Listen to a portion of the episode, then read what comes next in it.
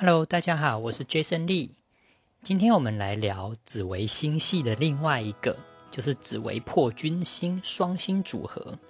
在官禄宫的人，他们到底适合什么样子的工作类型呢？紫微星是皇帝，他喜欢有品位。这个时候身边有破军星这位将军，破军化气为号，破号自己来成就梦想。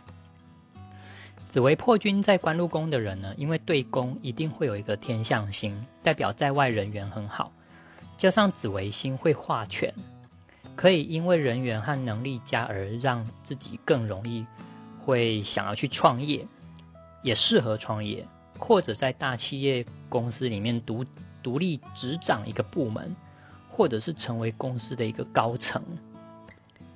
那只是说因为。还是紫微星在前面嘛，因为是紫微破军，所以他还是很需要有吉星在，有左辅右弼，或者是天魁天月在三方四正里面。而且对宫是天象星，也就是说会让你在职场上容易有人际关系的问题，或者是会遇到常常变卦的一些人。当然，也有可能是自己常常变卦。还有天象星怕煞忌。